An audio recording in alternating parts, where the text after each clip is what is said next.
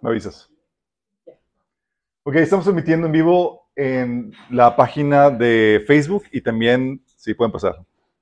Acuérdense, chicos, de poco sirve que se agachen, como quiera se les ve la joroba, entonces sería peor. Eh, a ver, tenemos que bajarle. Gracias. Ok, tenemos, chicos, el. Eh, eh, ¿Qué estaba diciendo? Anyway, vamos a ver hoy un tema, chicos, que es un tema novedoso. Es protocristianismo.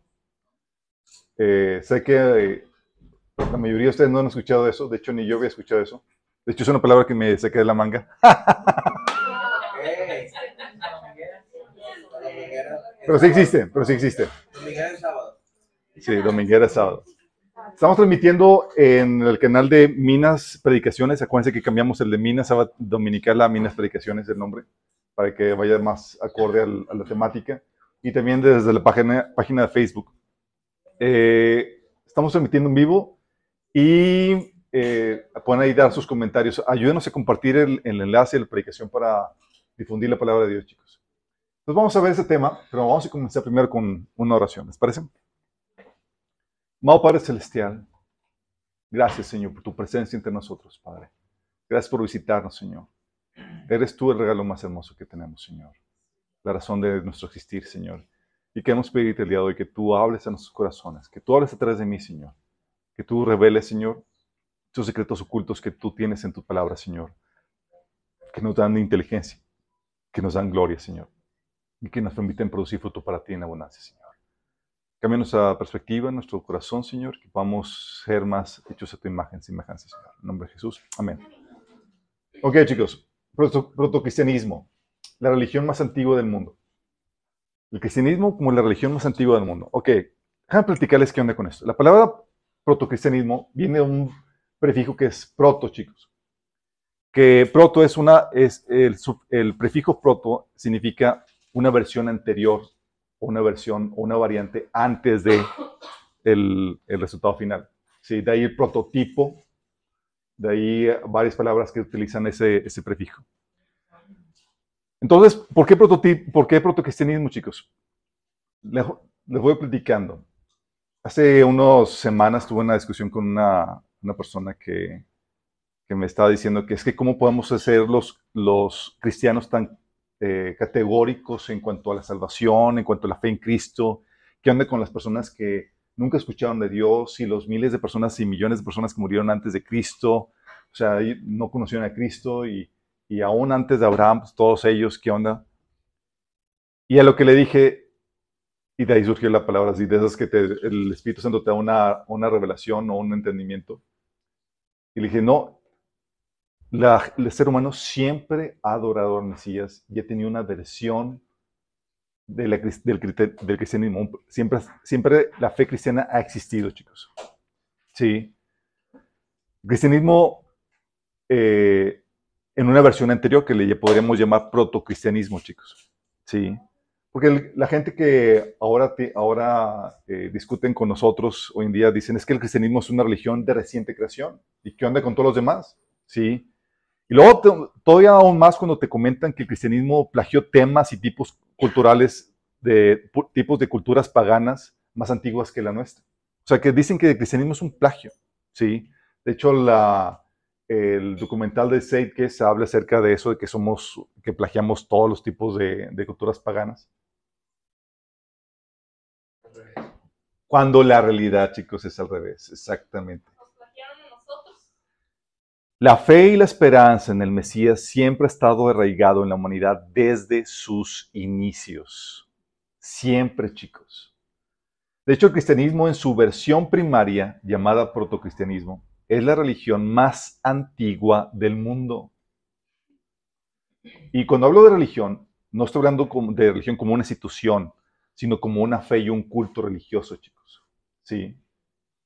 De hecho, la historia de la humanidad, chicos, no fue marcada por el Mesías hace apenas dos mil años. De hecho, la historia de la humanidad ha sido marcada por el Mesías desde sus inicios en la tierra, chicos. Tanto los santos de la antigüedad eran cristianos, eran cristianos que en el sentido creían en el, en el Cristo, en el Mesías que habría de venir y creerían que Él traería la, la redención del ser humano, chicos. En ese sentido eran, eran creyentes. Vamos a ver, lo que estoy diciendo parece así como que, ¿qué rayos está diciendo? ¿Y de dónde se sacó todo esto? Hay un libro que se llama Los años perdidos de Jesús. Eh... Estoy checando, chicos. si no reaccionan, entonces me preocuparía, chicos. Así como que se la traigan. No, no, tiene que estar al tiro. Ok, chicos, vamos a comenzar con el inicio. Vamos a ver las bases de esto que, hablo, chicos, de, eso que, de esto que les digo. Vamos a comenzar con Adán y su descendencia, ¿les parece? Sí. Bien. Ok. Tú ves el personaje de, de Adán y tú ves que a él se le mencionó la primera profecía mesiánica, chicos. Génesis 3:15 dice, pondré enemistad entre tú y la mujer, entre tu simiente y la de ella. Su simiente te aplastará la cabeza, pero tú le herirás el, telón. Esta es la primera profecía mesiánica. ¿sí? Adán y Eva estaban ahí presentes cuando Dios mencionó esta profecía, chicos. ¿Sí? Adán conocía perfectamente esta profecía, que un descendiente suyo, de una mujer, vendría el Salvador. No, si te escuchas eso y dices, ¿cómo? ¿De la de la mujer? ¿Va a venir alguien que va a aplastar a esta serpiente que, eh, a este querubín que nos hizo caer y que nos va a redimir? Aquí, cuando escuchamos esta profecía, esta profecía arroja mucha información, chicos. Arroja la información de que un descendiente de, de, Adán, un descendiente de Adán y Eva, una mujer, de una mujer vendría el Salvador, que ese Salvador, Salvador sería herido por la serpiente, ¿sí? Pero que ese Salvador destruiría a Satanás y restauraría lo que se perdió con el pecado, chicos. Ahí fue. Adán y Eva ahí fue donde por primera vez se hicieron creyentes en el Mesías que había de venir. Ahí surgió la fe cristiana, chicos. Y empezaron a ver todo lo que implicaría eso, chicos empezó a haber revelación entendimiento con respecto a eso. Es la primera profecía mesiánica. Al momento de hablar que de la simiente de la mujer vendría el Mesías, de ahí se captó que es por medio del don de la maternidad, chicos, que vendría el Salvador. De ahí el don de la maternidad tan importante y tan crucial. De hecho, por eso en Génesis 3:20 dice que el hombre llamó Eva a su mujer porque ella sería la madre de todo ser viviente. Eva significa dar vida, chicos. Sabía que tendrían que trabajar y, procrear, tener descendencia, porque en alguno de ellos, de alguno de ellos, vendría el Mesías, que restauraría al ser humano al Edén perdido. De hecho, chicos, tal importante, tan importante era la salvación, eh, la el trabajo o la obra de la maternidad, de, concebir y dar hijos y de la crianza por parte de la mujer, que eh, la esperanza que tenían nada más en los primeros seres humanos era, pues, ¿cómo va a ser el ser humano, salvo? Por medio de, la, del concebir y tener hijos. ¿Sí? Qué fuerte. Y en ese, de esa idea Pablo la toma en 1 Timoteo 2, del 14 al 15, cuando dice, Adán no fue engañado, sino que la mujer, siendo engañada, incurrió en transgresión, pero se salvará engendrando hijos si permanece en fe, amor y santificación con modestia. Este pasaje pareciera que está diciendo que la mujer va a ser salva por medio de tener hijos. Entonces, ¿cómo? Pues no, no, la salvación es por medio de Jesús. Efectivamente, chicos. Si te das cuenta, está haciendo referencia a Eva. Y estaba hablando de que, ¿sabes qué? De la esperanza a la cual habían sido atados. De que por medio de engendrar hijos, si permanece fiel en la fe y demás, iba a, ser salvo. Es una referencia a la esperanza a la que fue atada la mujer después de la caída. De que su salvación vendría por medio de engendrar hijos, pues uno de ellos sería el Mesías, su Salvador. Pablo al parecer estaba citando una creencia muy antigua que había, que había desde el inicio y le estaba usando como referencia para que las mujeres aceptaran su rol en el hogar, en su misión, chicos. Por, eso una posible traducción que, la, que maneja la nueva traducción viviente dice, ahora bien, no fue Dan el engañado por Satanás, la mujer fue la engañada y, la consecuencia fue el pecado. Sin embargo, las mujeres se salvarán por el nacimiento del niño, habla del niño, o sea, del Mesías, siempre y cuando sigan viviendo en la fe, el amor, la santidad y la modestia. Y esta creencia de que serían salvados por medio de la de engendrar hijos era por la esperanza que había del Mesías que iba a surgir y que iba a traer la salvación, chicos. Por eso claramente lo vemos en María cuando, cuando se, se supo que estaba eh, embarazada, ¿se acuerdan? Ella empezó a recitar una, un canto de alabanza a Dios y en Lucas 1 del 46 al 48 dice, entonces dijo María, mi alma glorifica al Señor y mi espíritu se regocija en Dios mi Salvador. Fíjate cómo dice, María le llama a Dios su Salvador, chicos. ¿Requería María un Salvador? Claro, chicos. María, igual que cualquier otro ser humano, era, tenía la mancha del pecado y requería de un Salvador. Entonces no era inmaculada. Sí, exactamente. La gracia se da como una eh, eh, prerrogativa cuando te dan algo que no te mereces, chicos. Sí. Y entonces por medio del don de la maternidad vendría el Mesías. Y Adán y Eva lo sabían muy bien, chicos. Entonces tenían la esperanza de que por medio del engendrar hijos vendría la salvación. Y Pablo entonces toma esa referencia y lo utiliza para enseñar a las, madres, a, que, a, las, mujeres a que, eh, a que acepten su rol en el hogar, en, su misión. Pero aparte de eso, chicos, vemos otro acto que, que trajo una enseñanza profunda para Adán y Eva, chicos. Y era el acto profético de las vestiduras de piel, chicos. ¿Te acuerdas que cuando cayó Adán y Eva, aquí puse vestiduras de piel, no, de piel, faltó ahí la no. Sí. Sí. ¿Se vestían de pies? No.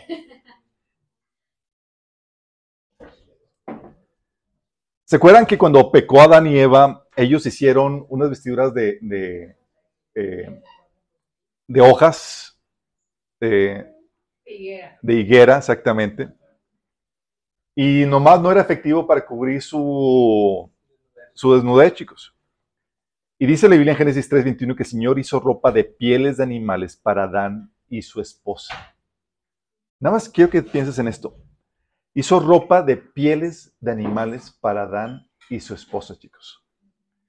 Con ese sacrificio de un ser inocente para cubrir la vergüenza de alguien más, porque el animal tenía valor en el, entierro, chicos. Había pecado para que se hiciera, para que muriera. Nada, chicos.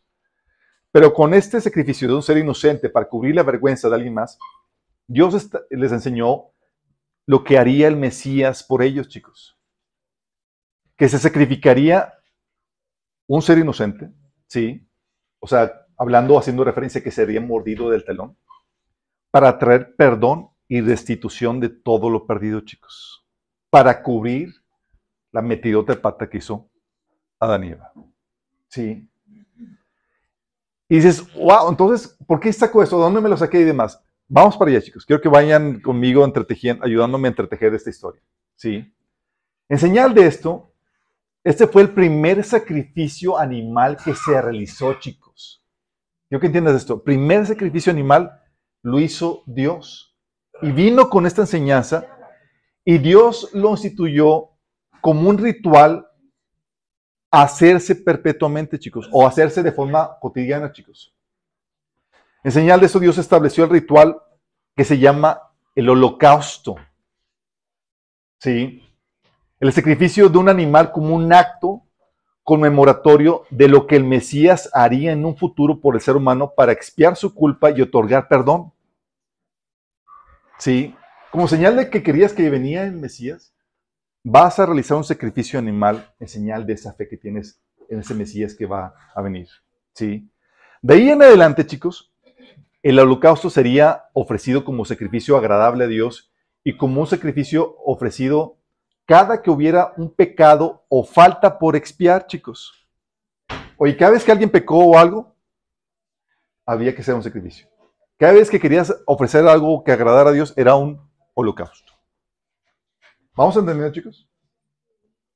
¿De dónde sacó esto? Vamos a para allá, chicos. Establecimiento de holocaustos. El primero lo ves, el primer sacrificio animal lo ves con Dios para vestir a Eva. ¿Sale? Pero aparece Génesis 4, del 4 al 5, diciendo, al, llegar el tiempo de la cosecha, Caín presentó algunos de sus cultivos como ofrenda para el Señor. Abel también presentó una ofrenda, las mejores partes de algunos de los corderos que eran eh, primeras crías de su rebaño. El Señor aceptó a Abel y a su ofrenda, pero no aceptó a Caín ni a su ofrenda. Esto hizo que Caín se enojara mucho y se, y se veía decaído. ¿Por qué estás tan enojado? Preguntó al Señor Caín. ¿Por qué te ves tan decaído? Serás aceptado si haces lo correcto. Pero si te niegas a hacer lo correcto, entonces ten cuidado. El pecado está a la puerta al acecho y ansioso por controlarte, pero tú debes dominarlo y ser su amo. Fíjate lo que está diciendo aquí. Nota que Caín sabía lo que eh, sabía lo correcto que tenía que hacer y no lo hizo. Sí, él sabía cómo debía presentar una ofrenda al Señor correcta, de la forma correcta, pero él no quiso hacerlo, chicos. ¿Cuál es la forma correcta? Dios había estipulado cómo deberían ser las ofrendas. Y era no de frutos, sino de la muerte de un animal como conmemoración de lo que haría el Mesías en un futuro por la humanidad. Sí. Y esto lo vamos a ver porque lo ves en Caín y lo vamos a ver en otros personajes que hacían esto, chicos. Pero Caín era demasiado orgulloso como para pedirle a Abel uno de sus corderos para poderse presentar aprobado delante de Dios. Y usó sus propios recursos. Porque ¿quién era el que criaba los corderos, chicos? Era Abel. Y era como que, ¿cómo? Tengo que ir con mi hermano y pedirle uno de los corderos para presentarme delante de Dios aprobado. ¿Sí? No, pues yo tengo esto, voy a presentarle mis, mis propios vegetales y frutos y demás. Y es algo simbólico de lo que el hombre haría con la religión, chicos, que busca ganar la salvación por sus propios méritos, por sus propios esfuerzos, no a la forma de Dios. Por eso es cuando Dios le confronta, hey, ¿Por qué te enojaste? Tú ya sabes la forma correcta de presentarte delante de mí. Pero no quieres. Sí. Y luego tú te quejas y andas ahí con eh, todo pesadumbrado. Este fue Abel, chicos. Entonces, primer sacrificio, tú lo ves mencionado con Dios, luego con Abel, luego con Noé, chicos. Y dices, oye, esto está medio, parece muy rebuscado, ¿no? Vamos armando las piezas de rompecabezas. Con Noé, chicos, tú ves eh, que en Génesis 7.2 el Señor le dice a Noé que de todos los animales puros lleva siete machos y siete hembras, pero de los animales impuros solo un macho y una hembra. ¿Se acuerdan las típicas historias de, el diluvio? Que siempre vemos a dos animalitos subiendo el, arca. Bueno, no todos eran dos animales, chicos. Había ciertos animales, los cuales aquí les llaman puros que tenían que subir siete ejemplares de cada uno. ¿Cómo que siete ejemplares? ¿Y por qué, por qué puros? ¿Quién estableció la, clasificación de puros e impuros? ¿Quién, chicos? Aquí lo menciona como si ya se fuera dado por sentado, que todo el mundo sabe. Obviamente, chicos, esta clasificación de animales puros e impuros vino de Dios, chicos. Nada más imagínate todo lo que no se menciona en los primeros capítulos de Génesis que se va revelando en los siguientes. Dios le enseñó a Adán y Eva qué animales utilizar como sacrificio para el holocausto, como sacrificio agradable a Dios. Génesis 7.8 lo reitera, dice, con ellos estaban todas las diferentes especies de animales, los aprobados, y luego aquí menciona, la, fíjate la versión, nueva traducción viviente, dice, con ellos estaban todos los animales especiales, eh, eh, todas las diferentes especies de animales, los aprobados para comer y para el sacrificio, y los no aprobados. Los aprobados para comer y para el sacrificio, y los no aprobados, chicos. Junto con todas las aves y los animales pequeños que corren por el suelo. ¿Para qué eran los animales puros, chicos? Aquí te lo dice. Eran para el sacrificio. ¿Desde cuándo? ¿Fue una ocurrencia de Noé? No, chicos. Desde el inicio. Desde Adán y Eva. Lo hizo con Adán. Por eso su hijo Abel ofreció un sacrificio de animal aprobado por Dios. Luego dice Génesis 7, 8, 20. Luego Noé construyó un altar al Señor y sobre ese altar ofreció como holocaustos animales puros y aves puras. Dices, ¿cómo? ¿Un altar? A ver, chicos, cuando habla la Biblia de altar, es el lugar donde se realiza el sacrificio del animal que se ofrece a Dios. No es un lugar con imágenes y veladoras como actualmente se conoce. Es como que, ah, sí puso ahí su, su ídolo, le prendió algunas eh, veladoras y no, no es, no es un altar de muertos con ofrenda, no. El altar, chicos, bíblicamente es el lugar donde se, sacrificia, donde se sacrifica el animal que se ofrece a Dios, chicos. Es el lugar de sacrificio. ¿Quién le enseñó a Noé a realizar un dicho sacrificio con animales puros, chicos? Sus padres, chicos. Noé no estuvo ahí cuando Dios em, instauró los sacrificios. Sus padres fueron los que le enseñaron a Noé, mira Noé, Tú y yo somos de la religión que espera al Mesías. Y como eh, personas que profesan dicha fe, realizamos este ritual. Y hay animales puros y animales impuros. No vaya a ser como Caín que ofreció cualquier cosa. Va a ser como Abel, ¿sí? que se ofreció un, en sacrificio un animal puro. ¿sí? Fue sus padres, sus abuelos y bisabuelos, chicos, quienes se le enseñaron y transmitieron esto a Noé, chicos. Y Dios, dices, no fue ocurrencia de él porque fue Dios quien le dijo a Noé, Noé, mete del arca siete de los puros.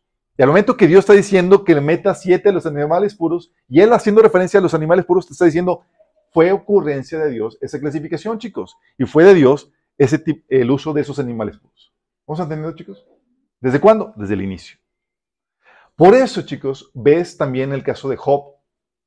¿Sabes que Job es una o dos generaciones antes de Abraham aproximadamente. Sí, es uno, es, es un nieto, bisnieto de este Noé. Sí. Por eso vivió tantos años y luego tuvo otra de familia y se enriqueció. Y tuvo, o sea, fue por, porque antes vivían 300, 200 años y luego fue decreciendo la, la, edad, chicos. Sí.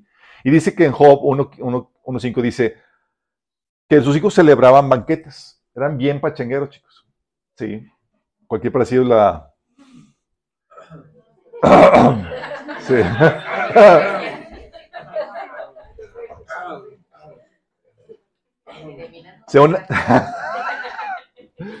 Dice, una vez terminado el ciclo de banquetes que se, que se dan a sus hijos, Job se aseguraba de que sus hijos se purificaran.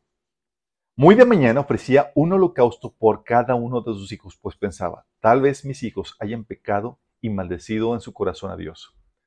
Para Job era una costumbre cotidiana, chicos. ¿Qué hacía Job, chicos? ¿Sí? ¿Por qué ofrecía un holocausto cada que sus hijos pecaran, chicos? ¿Por qué? ¿Dónde sacó esa ocurrencia? Oye, ¿por qué? Oye, llegas con Job y oye, Job, ¿por qué está haciendo eso? Pues se lo enseñaron. Se lo enseñaron, chicos. Él es de los del, linaje de las primeras familias de, de Noé, chicos. ¿sí? Que vino desde Adán con ese concepto de ofrecer un sacrificio como para la expiación, chicos. ¿Quién le enseñó que ese ritual era necesario para obtener el perdón de pecados, chicos? ¿Fue un invento suyo? El holocausto, chicos, era un ritual practicado por todos los creyentes en el Mesías por venir, chicos.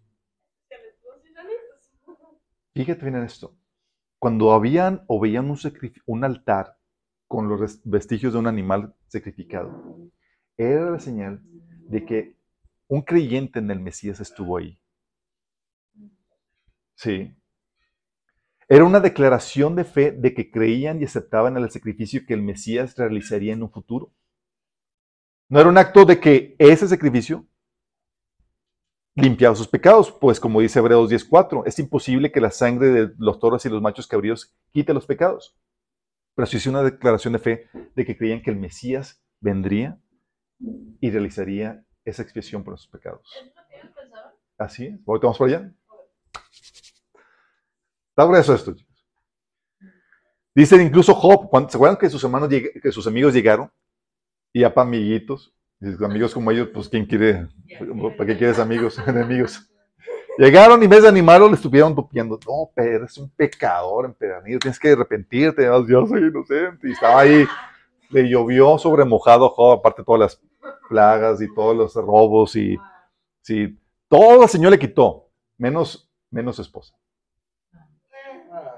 Ah. ya no sabía si era bendición o qué onda ahí.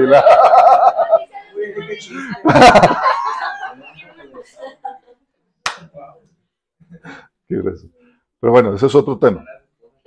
Job 42 del 7 al 8 ves cómo el Señor se enojó con los amigos de Job. Y dice en ese pasaje que después de que el Señor terminó de hablar con Job, le dijo a Elifaz, el, el temanita, estoy enojado contigo, con tus dos amigos, porque no hablaron con exactitud acerca de mí como lo hizo mi siervo Job. Así que tomen siete toros y siete carneros y vayan con mi siervo Job y ofrezcan una ofrenda quemada por ustedes mismos. Mi siervo Job orará y yo aceptaré la oración a favor de ustedes. No los trataré como se merecen, a pesar de no haber hablado con de mí con exactitud como lo hizo mi siervo Job. Fíjate, ¿quién está ordenando esto, chicos? Dios está pidiendo dicho sacrificio, chicos. ¿Por qué? Porque era algo que había establecido desde el mero principio. ¿Vas entendiendo esto? Lo mismo lo ves con Abraham. Abraham, siguiendo la tradición de los creyentes del Mesías que habría de venir, también hacía sus altares para sacrificios, para su holocausto. Génesis 12.7 dice que entonces el Señor se le pareció a Abraham, le dijo, daré esta tierra a tu descendencia. Y Abraham edificó ahí un altar y lo dedicó al Señor, quien se le había parecido. Cuando, acuérdate, cuando la Biblia habla de altar es para realizar qué? Un sacrificio, una ofrenda. En Génesis 2, 8, eh, en ese, dice que después Abraham viajó al sur y estableció el campamento en la zona montañosa situada entre Betel y al occidente y ahí al oriente. Ahí ofreció otro altar y lo dedicó al Señor y adoró al Señor. Fíjate bien eso. Llegó a un lugar y, puso un altar y dejó el, vestigio de eso. Luego va a otro, chicos, y hace lo mismo. O sea, tú llegabas como forastero y demás y veías y dices, ¿qué onda? Ah, son de los creyentes del Mesías. Sí. Él estaba dejando señales ahí en la tierra de que todavía hay gente creyente en la tierra. Génesis 22 9 dice que cuando llegaron a un lugar indicado por Dios, Abraham construyó un altar y colocó la leña encima. Esto fue cuando iba a ofrecer a Isaac como su hijo. Luego ató a su hijo Isaac y lo puso sobre el altar encima de la leña. Abraham sabía, chicos, el acto profético que estaba haciendo. Porque sabía, ellos sabían, chicos, no ofrecían el holocausto nada más así porque sí. Ellos creían, era un acto de fe de lo que el Señor le había enseñado de que vendría un Mesías, un ser inocente que se sacrificaría por ellos, por nosotros, por la humanidad. ¿Vamos entendiendo, chicos? No era nada más un ritual porque sí era, va a ser ese sacrificio necesario para el perdón de todos ustedes. En señal de que crees eso y que vas a recibir ese perdón, vas a realizar ese sacrificio de animal. ¿Vamos bien, chicos? También tenemos el Evangelio en las estrellas, chicos. Es algo que ya hemos platicado. Me gustaría abordar o ahondar en esa temática a profundidad, pero me, me tomaría más tiempo. Pero la Biblia enseña en Salmo 147, versículo 4 y Isaías 40, versículo 23, que Dios le puso nombre a cada estrella, chicos. Hay billones de billones, o sea, son incontables. Y Dios llama a cada una por su nombre. Si no va a una estrella y dice, ¿y tú de dónde saliste? No, Dios llama a cada estrella por su nombre. Y Él reconoce las constelaciones, chicos, que son los conjuntos de estrellas agrupadas en una región celeste que forman aparentemente una figura determinada.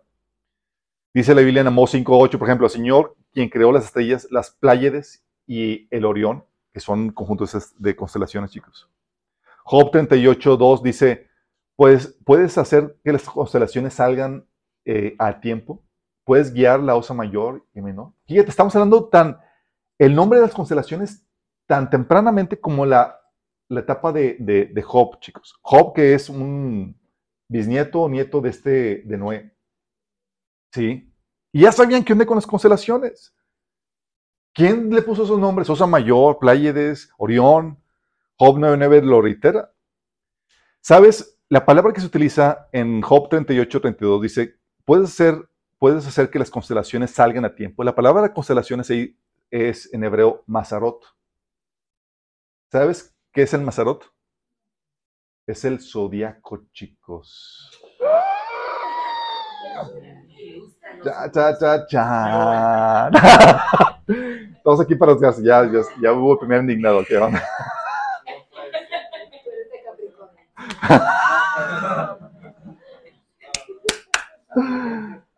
Los, signos, los 12 signos zodiacales, señor, eh, chicos, con sus con, todas constelaciones asociadas. Se refiere a eso, el Mazarot. Y Dios hace referencia a eso como reconociendo su existencia. Es como que, ah, sí, están ahí. Son las eh, constelaciones que hay. Y la pregunta es, ¿de dónde surgieron, chicos? Sí. Eh, y lo grueso del asunto, chicos, son 12 constelaciones que pasan por encima de la eh, eclíptica, que es la trayectoria aparente del Sol a través de la esfera celeste a lo largo del año. Y de hecho, zodiaco significa, ¿sabes qué significa? Viene la palabra que es sodi, que significa el camino. Y resulta, chicos, que los nombres de las constelaciones son prácticamente los mismos en todas las culturas y ha así por más de 4.000 años que tenemos registro. Comienza con Virgo y termina con Leo. ¿Sí? En cada constelación hay otras constelaciones asociadas llamadas decanatos. ¿Sí? Y, se ve en la, Biblia, se reconoce tal así que tenemos en Apocalipsis capítulo 12, el 1 5, la descripción de la constelación de Virgo, chicos.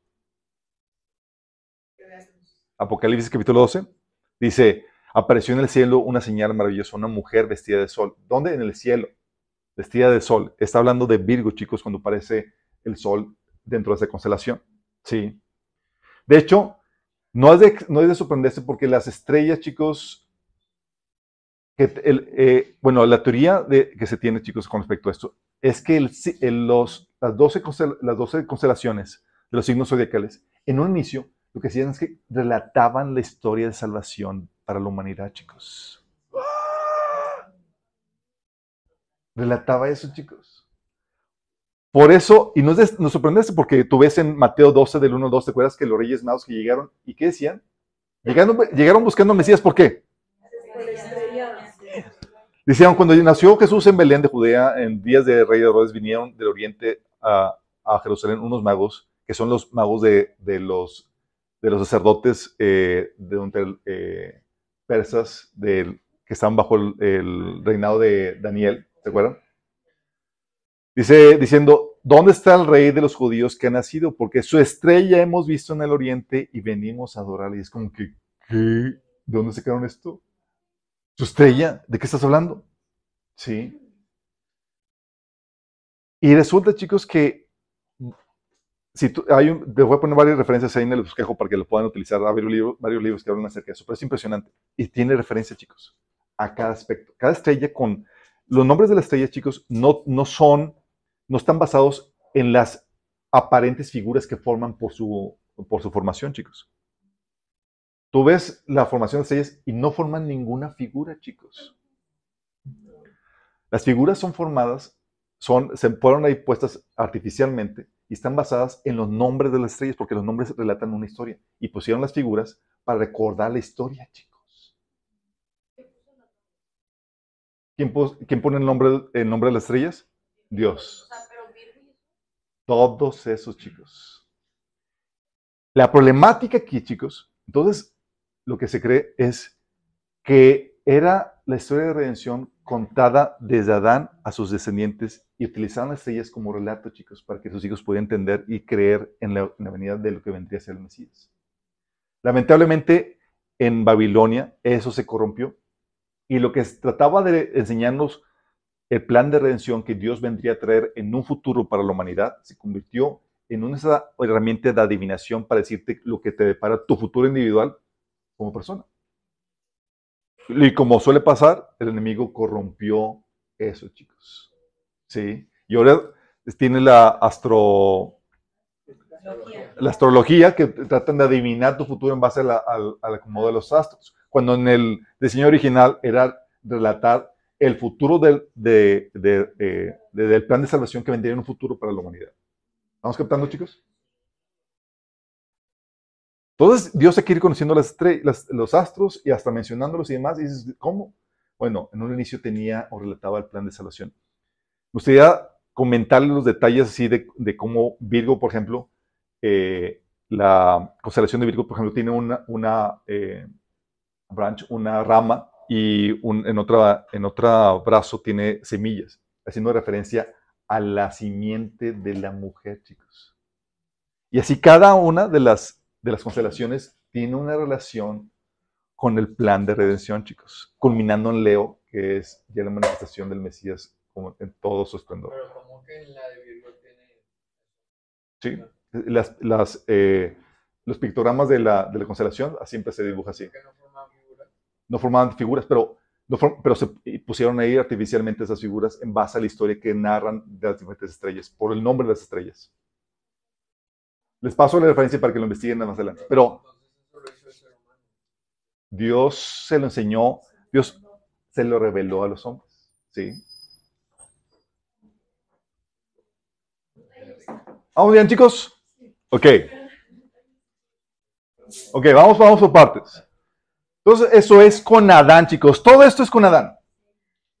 Oye, el sacrificio, el holocausto, las estrellas, el plan de redención, que vendría el, Mesías a través de, la, de, procrear hijos. La Biblia también nos enseña qué onda con Enoch, chicos. Enoch fue el séptimo a partir de Adán.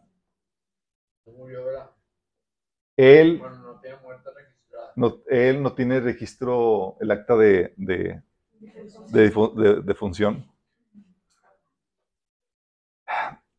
¿Qué creía Enoch, chicos? Hay, un hay una referencia a lo que creía Enoch en el Nuevo Testamento, chicos. Judas 1 del 14 al 15 nos da una referencia a la creencia de Enoch. Fíjate lo que dice. También Enoch, el séptimo patriarca a partir de Adán, profetizó acerca de ellos. Es Judas hablando acerca de esto y lo cita del libro de Enoch. No tenemos el, libro de Enoch en la Biblia, chicos, porque no sabemos qué tanto contenido es realmente inspirado y qué tanto no. Entonces, siempre, como prohibición, si hay dudas, se desecha. Y se desechó dentro del, canon cristiano, aunque hay, creo que los coptos, eh, eh, cristianos coptos de, eh, Egipto, tienen el, libro de dentro de su canon. Pero bueno, dice aquí, por lo menos sabemos que esta, cita del libro de es inspirada. Y luego empieza a citar este Judas. Miren, el Señor viene con millares y millares de sus santos para someter a juicio a todos y para reprender a cada uno de los pecadores impíos por todas las malas obras que han cometido, así como por las injurias que han proferido contra Él. Dios, ¿what? A ver, a ver, a ver, a ver. ¿Cómo? ¿Creía que el Mesías iba a venir? ¿No creía que el Mesías iba a venir? ¿De acuerdo a este pasaje, a esta cita? Sí, chicos. ¿Creía que el Mesías iba a venir? Dice, miren, el Señor viene con millares y millares de sus santos para someter a juicio a todos y para reprender a cada uno de los pecadores impíos por todas las malas obras que han cometido, así como por las injurias que han proferido en contra de él. Pregunta, chicos, ¿quién le enseñó dicha creencia?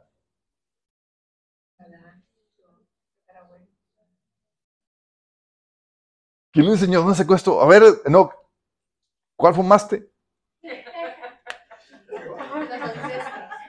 Sus ancestros, chicos. Viene desde Dios, pasando por Adán, Seth, Enos, Cainán, Malel, Jared, y llegó a Enoch. Toda esa creencia, chicos. O sea, 622 años desde la creación de Adán, que aparece Enoch, y seguían manteniendo la creencia del Mesías, chicos. Sí. Esta pequeña cita nos habla mucho acerca de las creencias de Enoch. Primero, creía en el Mesías que vendría en un futuro, chicos. Fíjate que aquí claramente puedes ver que la creencia del Mesías no era nada nuevo, chicos. Ellos esperaban al Mesías. Dices, oye, lo que dijiste como que está medio rebuscado, que Adán creía en Mesías y que le enseñó, no, no, no. Aquí lo puedes ver claramente. Sí. Luego, lo, grueso, chicos, creía que vendría con él millares de sus santos. O sea, que iba a venir con él un pueblo santo, chicos. dices, ¡ah, su mecha! O sea, estamos hablando de que creía en la segunda venida. ¿Qué rollo con el pollo? por eso que el Salmo 19 dice, los cielos cuentan la grandeza. el, Salmo, el Salmo 19, chicos, muy bien puede ser una referida, referencia al, al Mastarot, al zodiaco, chicos. Esa referencia de que los cielos cuentan la gloria y, y, las y se lo leo, dice, los cielos cuentan la gloria de Dios, la expansión proclama la obra de sus manos, un día transmite el mensaje a otro día, una noche a otra comparte sabiduría, sin palabras, sin lenguaje, sin una voz perceptible. Por toda la tierra resuena su eco, sus palabras llegan hasta los confines del mundo. Está hablando, muchos dicen, ah, pues hablando de la creación, pero muchos dicen, ¿sabes qué? Esto se refiere al, zodiaco, que anuncian el evangelio, chicos. Pero volviendo a Enoch. Entonces, ves que creía, entonces creía que el Mesías vendría en un futuro. Creía que vendría con él millares de santos. ¿Vamos bien, chicos? Eh, y luego, obviamente, si creía que iba a venir el Mesías con su pueblo santo, creía en el rapto, que primero se iba a llevar a su pueblo santo para rezar con él. ¿Estamos conscientes? O sea, creía en el rapto, chicos. Dices, nah, eso ya es demasiado. Mira, tal así, chicos, que él mismo fue raptado. Así como que, ¿qué tanto sabías como que, Señor, oye, nada más a ellos, yo también quiero? Dice Génesis 5, de 23 al 24, en total vivió Enoch 365 años y como anduvo fielmente con Dios, un día desapareció porque Dios se lo llevó. Imagínate la relación que tenías como que, Señor, o sea, tú que estás a llevar a tu pueblo santo. Yo, yo quiero ser de esos. Ok, das por, porque me caes bien un, un adelantito, un rapto. Un preview del rapto. Ole, y se lo llevó.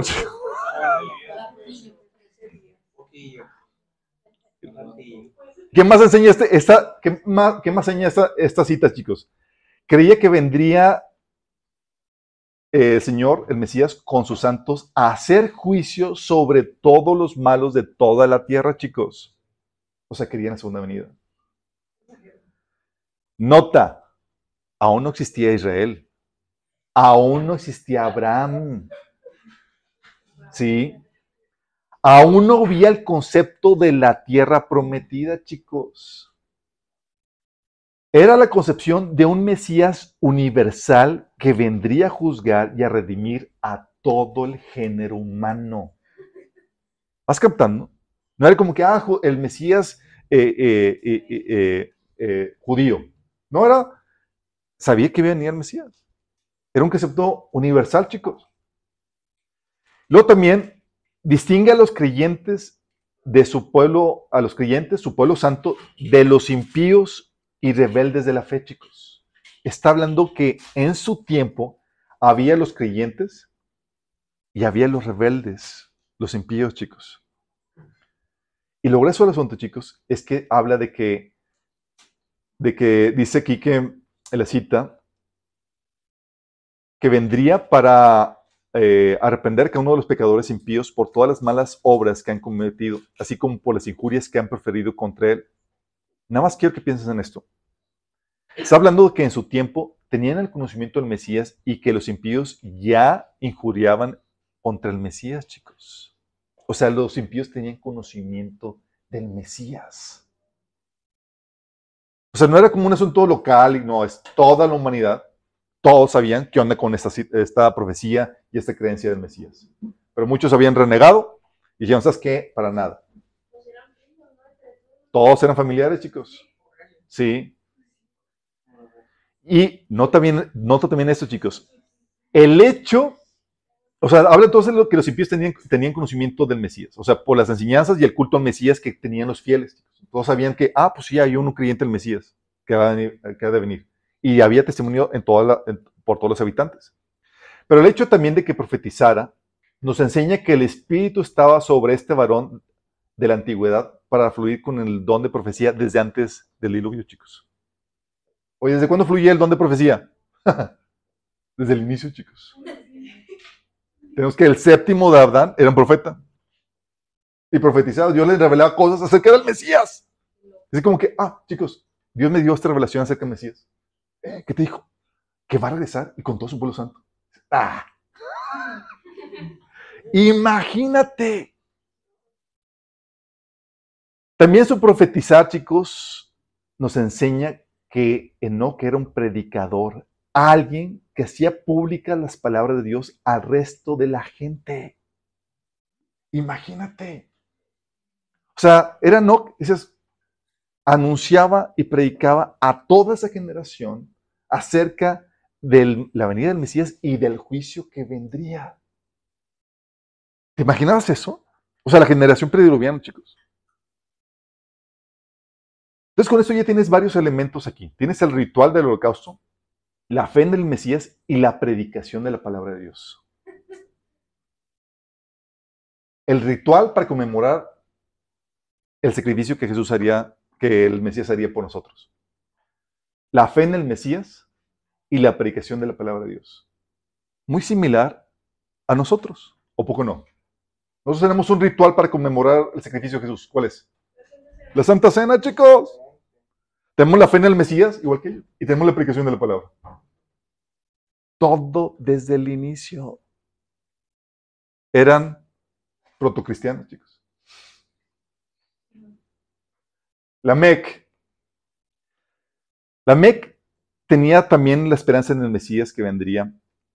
Y él tenía la esperanza que muy bien pudiera ser su hijo, chicos. Por eso dice Génesis 5 del 28 29, dice, cuando Lamec tenía 182 años, fue padre de un hijo varón, Lamec le puso por nombre a su hijo Noé, porque dijo, que Él nos traiga alivio de nuestro trabajo y de la penosa labor de, cultivar esa tierra que el Señor ha maldecido. Y ya, o sea, este tal vez puede ser que nos libre de la maldición, el que ya traiga la redención. Y no fue un tipo del Mesías en ese sentido, chicos, pero no al Mesías. Llega Noé y pues no, no fue. Si ya tan pronto lo vieron que hizo algún pecadillo, dijo, no, ching. No es. Entonces nació Noé y Noé. No era. ¿Es el Mesías? Noé.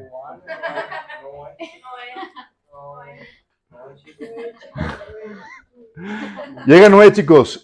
Segunda Pedro 2, 5 nos habla acerca algo de Noé, chicos. Ya tenemos que Enoch era un predicador, ¿sale? Que profetizaba y anunciaba a la gente acerca del juicio y del, Mesías que, del, Mesías que vendría y del juicio que habría que venir. ¿Vamos? Dice Segunda Pedro 2, 5, dice, Dios tampoco perdonó al mundo antiguo aparte de Noé y los otros siete miembros de su familia. Noé advirtió al mundo del justo juicio de Dios y por eso Dios lo protegió cuando destruyó con un gran diluvio al mundo de los que vivían sin Dios. Y lo que dice, Noé advirtió al mundo del justo juicio de Dios. Tómala. Noé, chicos, continuó con el trabajo que su bisabuelo no había comenzado. Oye, pues eres hijo de pastor. Pues sí, pues me dio la, aquí la, me pasó la estafeta. ¿sí? Entonces aquí andamos predicando. y él predicaba al mundo conocido de la fe en el Mesías también, chicos. Practicaba, no, eh, chicos, ¿cómo, sabemos que, que creía en, el Mesías? Porque practicaba los holocaustos en señal de la fe del Mesías que habría que venir. Y luego también anunciaba del juicio que vendría sobre la tierra, igual que Enoch. O sea, toda la revelación del Mesías que venía de Adán y que se complementó con Enoch, también la tenía Noé, chicos. eran creyentes en el Mesías, en ese sentido, cristianos.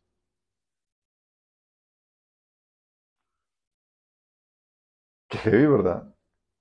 Y le tocó predicar a una generación, porque chicos, desde Adán, Adán pasó a su descendencia la creencia en el Mesías y en todo el plan de redención, pero no todos los hijos de Adán creyeron en él, no todos los descendientes. La gente se apartó, se rebeló.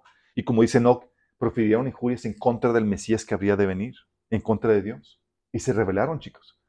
Al punto de que, dice la Biblia en Génesis 6, del 5 al 6, que el Señor vio la magnitud de la maldad humana en la tierra y que todo lo que la gente pensaba, imaginaba, era siempre y totalmente malo. Entonces el Señor lamentó haber creado al ser humano y haberlo puesto sobre la tierra. Se le partió el corazón, dice la Biblia. Y el diluvio vino como juicio de eso.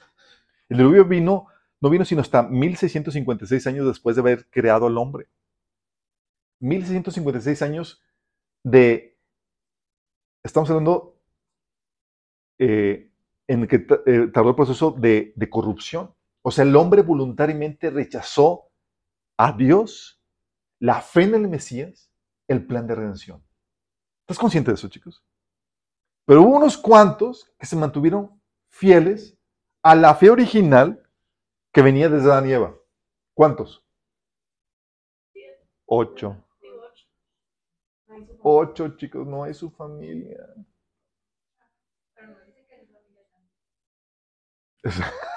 Confiamos que sí, chicos. Sí. Dice, o sea, fueron ocho personas, chicos. Pues imagínate la, pues qué tanto efecto o qué, tanta, qué, tanta, qué, tan efectivos eran en la aplicación de este Noé y Enoch. ¿Cuántos convertidos? Su iglesia era de su familia, chicos. ¿O nos reunimos? ¿Cuántos somos? Ya somos ocho.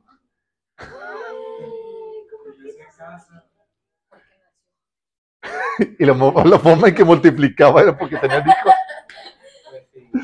¡Qué heavy!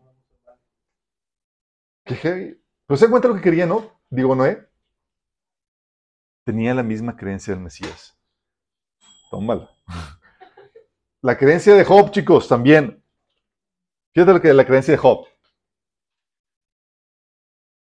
¿La Biblia no se registra que también creía Job? Sí, lo ves en el libro Job. Dice Job, ay, no apunté el capítulo, pero bueno, ahí se los debo. Pero dice eh, en este pasaje, recita Job, pero en cuanto a mí, sé que mi redentor vive y un día por fin estará sobre la tierra. Y después que mi cuerpo se haya descompuesto, todavía en mi cuerpo veré a Dios. Yo mismo lo veré, así es, lo veré con mis propios ojos. Este pensamiento me llena de asombro. ¿What? Fíjate bien lo que acaba de declarar este Job. Fíjate la declaración de fe que tiene Job. Se lo leo. Sé que mi redentor vive y un día por fin estará sobre la tierra. Y después de que mi cuerpo se haya descompuesto, todavía en mi cuerpo veré a Dios. Yo mismo lo veré así, lo veré con mis propios ojos. Este pensamiento me llena de asombro. O sea, creía primero en la venida de su redentor, el Mesías, chicos. Job también era creyente del Mesías. Y él quería que vendría a la tierra, chicos. O sea, un día estará en la tierra. Yo sé que mi redentor vive y vendrá a la tierra. Y luego fíjate bien esto. Dice que vendrá a la tierra, un día estará sobre la tierra, chicos. Y luego decía, yo sé que mi redentor vive en tiempo presente. O sea, creía que era un ser preexistente. Creía que ya estaba vivo. Nada más había que encarnar, chicos. ¿Estás consciente de esto? Y creía que Dios y o al Mesías restauraría la presencia de Dios con el hombre, porque está diciendo, y voy a ver a Dios cara a cara. Y eso sucede, chicos, hasta Apocalipsis capítulo 21 y 22. Cuando Dios restaura todo, a la forma en como estaba el jardín de, de Edén antes de la caída. O sea, querían la redención total de la creación de Dios, del ser humano. Y luego eso, todavía dice, después de que mi cuerpo se haya descompuesto, todavía mi cuerpo verá a Dios. O sea, creía en la resurrección, chicos. Si estás consciente de esto, dices, ah, su entonces, ¿qué onda con este? Job entonces creía en la venida del Mesías, que era preexistente, que restauraría la presencia de Dios con el ser humano para que incluso el ser humano, pueda ver en Dios y creía, chicos, que el Mesías lo, resucitaría. Todo era la creencia, chicos, de las primeras generaciones. Este es Noé, digo, este Job, como les comento, fue nieto, bisnieto este, de este Noé. Vamos captando. Si hubieran imaginado esto, ¿todos Job era cristiano, chicos? Sí. Abraham, ¿Abraham era creyente en el Mesías, chicos? Sí. Abraham creía que el Mesías vendría y que sería su descendiente, chicos. Dice Gálatas 3, 16 dice, ahora bien, las promesas se dieron a Abraham y a su descendencia. La escritura no dice a los descendientes, como refiriéndose a muchos, sino y a tu descendencia, y dando a entender uno solo, que es Cristo. O sea, aquí está dando a entender que, que cuando Dios le dio la promesa, él sabía que está hablando del Mesías. ¿Y cómo podemos saber eso? Porque dice Juan 8, de 56, Abraham, el padre de ustedes, esto, diciendo, esto está hablando Jesús, Abraham, el padre de ustedes, se alegró mientras esperaba con ansias mi venida. La vio y se llenó de alegría. Abraham esperaba que la venida de quién? De la Mesías, chicos. Cada vez que celebraba un holocausto, Abraham sabía lo que hacía, chicos. Era un anuncio de, su fe en el Mesías que iba a venir para redimir al ser humano. Sabía lo que hacía y sabía lo que significaba, chicos. Él esperaba al Mesías y Dios incluso le dio una visión acerca de él y se alegró, chicos. Y sabía que vendría de él, por eso también esperaba la promesa de su descendencia. ¿Estás consciente de esto? Y también, chicos, igual que Job, él creía que iba a resucitar para recibir lo prometido. Porque ¿qué se le prometió a Abraham? La tierra, chicos. Dice, y a ti, dice, yo te daré, Génesis 13, del 15 al 17, dice, yo te daré a ti y a tu descendencia para siempre toda la tierra que abarca tu mirada. Levántate, recorre el país a lo largo y a lo ancho, porque a ti te la daré. ¿A quién le va a dar la tierra? Abraham, chicos. ¿Por qué crees? Abraham no recibió lo prometido pero creyó que lo iba a recibir. ¿Por qué? Porque creía en la resurrección, chicos. Por eso dice Hebreos 11:13, todos ellos vivieron por fe y murieron sin haber recibido las cosas prometidas. Más bien las miraron y dieron bienvenida desde la distancia. También confesaron que eran extranjeros y peregrinos en la tierra. Porque no habían errado, chicos, no era, no era tierra de su posición dices, oye, entonces Abraham no recibió la tierra prometida. No, chicos. Él vivió como extranjero toda su vida. ¿Cuándo le va a recibir? Cuando venga el Mesías, chicos, va a resucitar y va a recibir su porción. Así como dice Daniel capítulo 12, que también Daniel va a resucitar y va a recibir su porción, chicos. Su parcelita. Pero lo eso son chicos, es que también creía que iba a recibir la tierra y que iba a habitar en una ciudad construida por Dios. Hebreos 11 del 8 al 10 dice, por la fe Abraham, cuando fue llamado a ir a un lugar que más tarde recibiría como herencia, obedeció y salió sin saber a dónde iba. Por la fe se radicó como extranjero en la tierra prometida y habitó en, tierra, en tiendas de campaña con Isaac y Jacob, herederos también de la misma promesa, porque esperaba la ciudad de cimientos sólidos, de la cual Dios es arquitecto y constructor. ¿Qué está diciendo? ¿Que Abraham esperaba qué? ¿Cómo, cómo? Pues yo pensé que la, la Nueva Jerusalén y la ciudad era era del, Nuevo Testamento. No, Abraham tenía ese conocimiento y tenía la fe de que el Mesías iba a construir una ciudad para que sus santos habitaran en ella.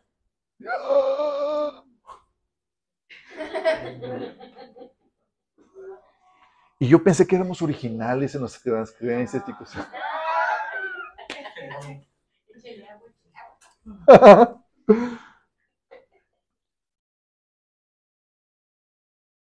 O sea, Abraham creía que entonces el Mesías vendría, creía que sería de su linaje, creía que el Mesías le resucitaría para, eh, eh, tenía que lo resucitaría para recibir la, herencia, igual que Job creía que lo iba, iba a ser resucitado. Creía que también el Mesías le daría la tierra como su herencia a él y a su descendencia, chicos. Creía que también el Mesías era Dios y que construiría una ciudad en donde morarían los santos porque dice que el arquitecto era, Dios. Y luego Isaac Jacob, y Jacob también heredaron la misma creencia, chicos. El, su padre se le inculcó a ellos. ¿Pero qué crees, chicos? O sea, quiero que entiendas esto. Vemos que desde Adán, Adán transmitió la enseñanza de la esperanza en el Mesías a toda su descendencia. ¿Vamos bien? Pero solamente unos cuantos, un cuanto remanente abrazó esta fe y se mantuvo fiel a ella. El resto de la, humanidad, ¿qué pasó? Se desvió, chicos. Porque no hubiera testimonio. Claro, podían ir y todavía preguntar al primer hombre cómo estuvo la cosa. ¿Y cómo lo iban a identificar, chicos? El más viejo, el que no tenía ombligo.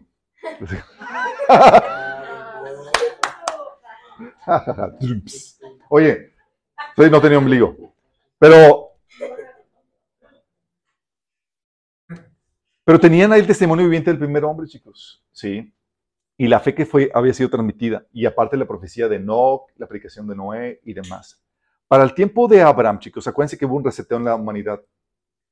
Noé creía en Dios y tenía la esperanza del Mesías y también tenía todo el ritual del holocausto en señal de su fe en el Mesías y lo enseñó a a sus hijos y sus hijos a sus nietos y así. Al punto de que Job lo hacía, los amigos de Job lo practicaban. Job, este Abraham también lo hacía, chicos. O sea, con el reseteo después del diluvio, todos otra vez eran creyentes, chicos. ¿Pero qué crees? Otra vez todos empezaron a desviar y empezaron a abortar la fe. Para 100 años después del diluvio, ya se habían levantado en contra de Dios para armar una ciudad que era la Torre de Babel, chicos. 100 años bastó para corromper la humanidad. Y solamente unos cuantos se mantuvieron fieles a la enseñanza y a la creencia original, chicos. Había fieles, había fieles, chicos. Conocían a Dios. De hecho, Abraham llegaba a un lugar pero, eh, y sabía que, la gente creía en Dios, pero el temor a Dios o la creencia en Dios, como lo habían enseñado sus padres, ya estaba menguando, igual como sucede hoy en día, chicos. Sabemos que antes la gente era más temerosa a Dios, ¿o poco no? Y, y, ahorita se está la gente apartando a Dios y más rebelde y, demás. Por eso cuando este Abraham llegaba a una tierra, decía en Génesis 20:11, si yo pensé que en este lugar no había temor de Dios y por causa de, de eso mi esposa me mataría a mí. Acuérdate, antes incluso los filisteos eran creyentes a Dios. Abimelech era un filisteo, creía en Dios. Y te acuerdas que se le apareció en sueños. Este también, eh, Melquisedec, llegó con Dios y, era sacerdote de Dios, chicos, porque eran descendientes de Noé, creyentes de la misma promesa, del mismo Dios, del mismo Mesías, y practicaban el, ritual de, los holocaustos como, como señal de esa fe que tenían en el Mesías que habría de venir. Pero ya la generación, la humanidad estaba desviando. Había unos que ya habían eh, llegado al colmo, chicos. Sodoma y Gomorra, a los 447 años después del diluvio,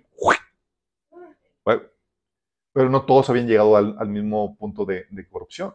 El Señor le dijo en Génesis 15, 16 a Abraham, cuando hayan pasado cuatro, generaciones, tus descendientes regresarán aquí a esta tierra. O sea, dijo que iban a ir a Egipto y que iban a regresar después de cuatro generaciones. Dice, porque los pecados de los amorreos no meritan aún su destrucción. O sea, los tiros, habitantes de, de aún no se habían corrompido por completo. Todavía había algo de temor de Dios, todavía había algo de reminiscencias de, la fe en, Dios. Pero se fueron apartando cada vez más, chicos. Igual como sucede hoy en día con el mundo. Sí. Pero eran todos creyentes. Qué fuerte, ¿verdad? Luego llega Moisés, chicos. Moisés que apareció en Egipto, unos 400 años después de, ¿Qué creía Moisés, chicos? Nos dice en Hebreos 24, 26, que estando él como junior del rey de Egipto, sí, se enteró que él era judío y se enteró de las creencias de los judíos, chicos. Y fíjate lo que dice el autor de Hebreos 11, del 24 26. Fue por la fe que Moisés, cuando ya fue adulto, rehusó llamarse hijo de la hija del faraón. ¿Ya te está diciendo? No me llamen hijo de la hija del faraón. Dijo, prefirió ser maltratado con el pueblo de Dios a disfrutar de los placeres momentáneos del pecado. Consideró que era mejor sufrir por causa de Cristo que poseer los tesoros de Egipto. A ver, ¿cómo, cómo, cómo?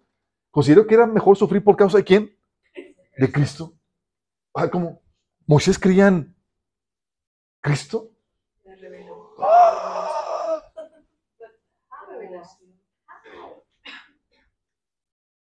¿De dónde sacó esa creencia, chicos? Los papás transmitieron esa creencia. Acuérdate, Abraham en esa creencia. Su hijo Isaac, Jacob y todos los que creían en la venida de este Mesías. Por eso también ellos hacían holocaustos a Dios. Y esa, esa creencia vino, también llegó a Moisés y estando Moisés en el trono. Y dice que por causa de esta fe, decidió rechazar ser llamado hijo de Faraón.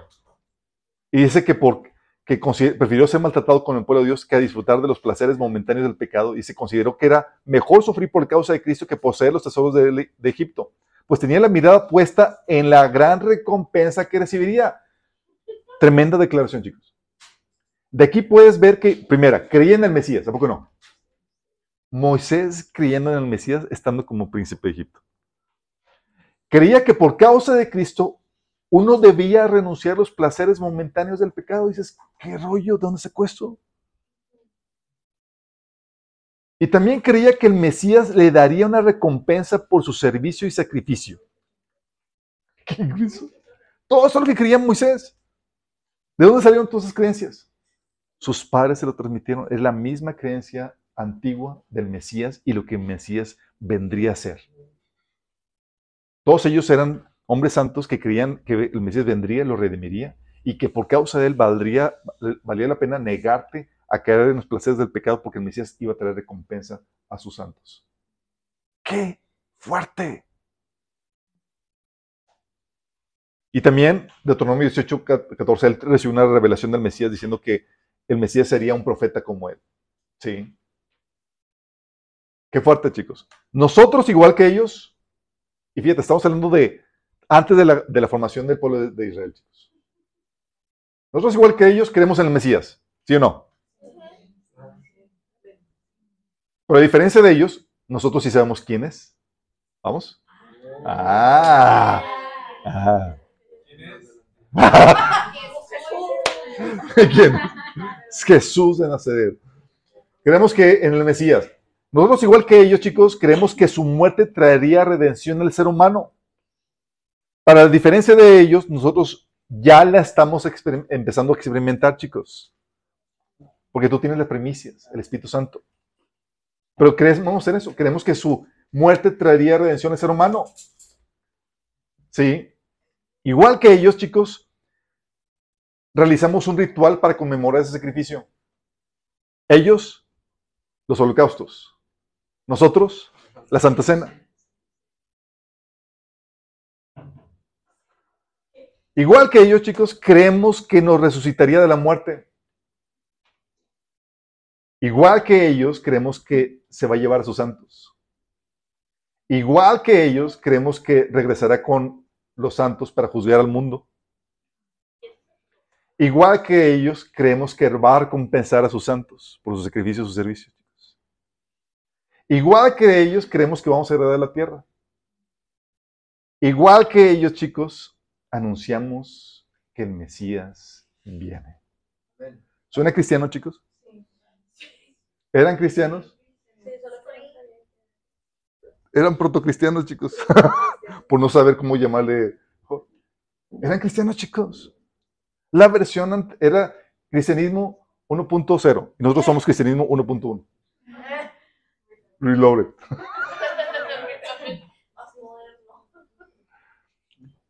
Esta fue la primera religión, chicos.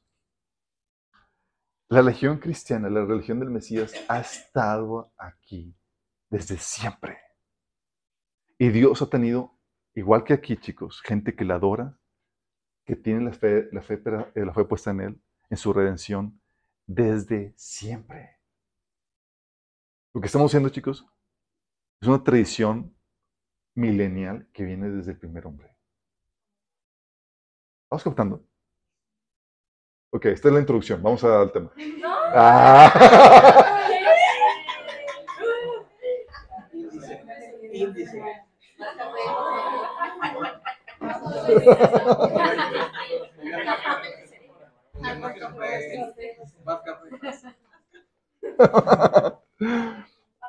ok, chicos, pero también quiero que entiendas esto.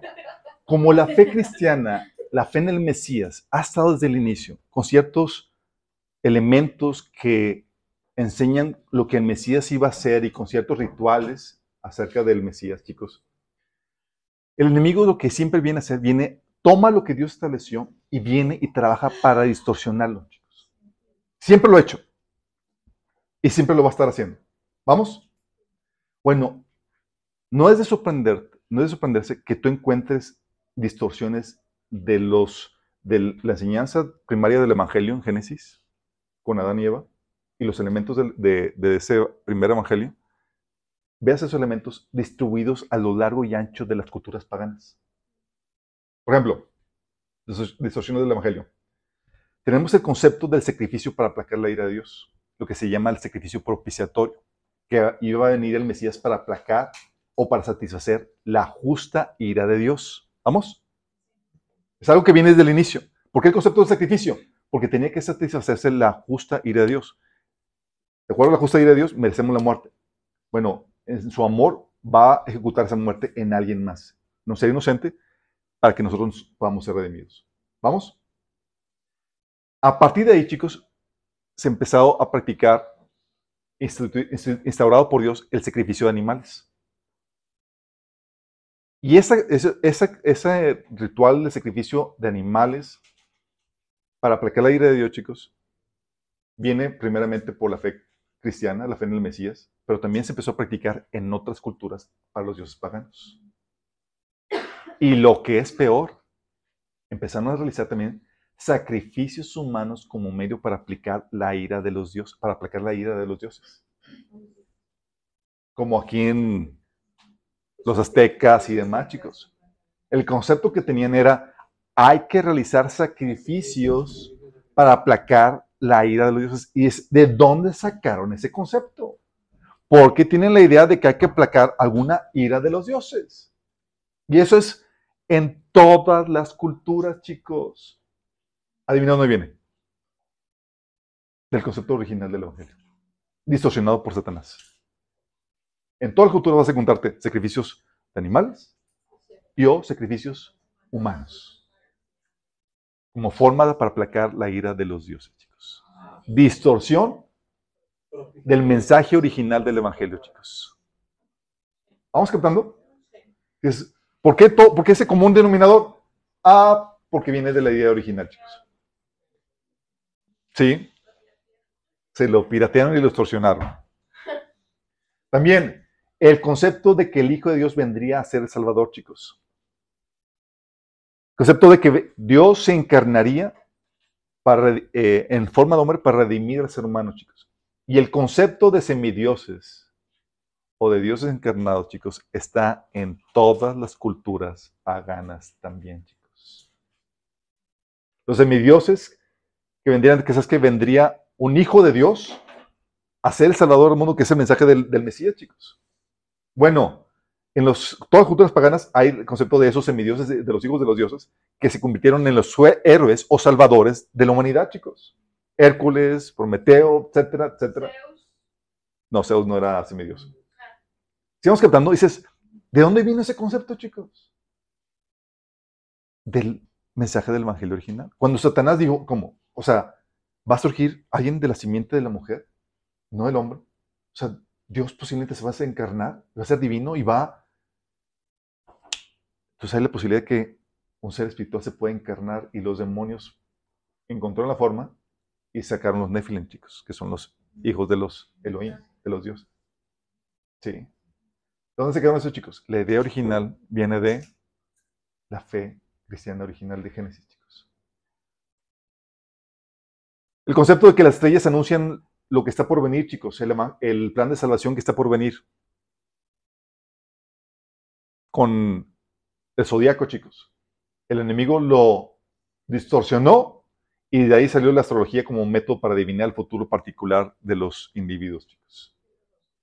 Y, el, y lo grueso del asunto es que el zodiaco, chicos, es algo común de prácticamente todas las civilizaciones, chicos. ¿de dónde?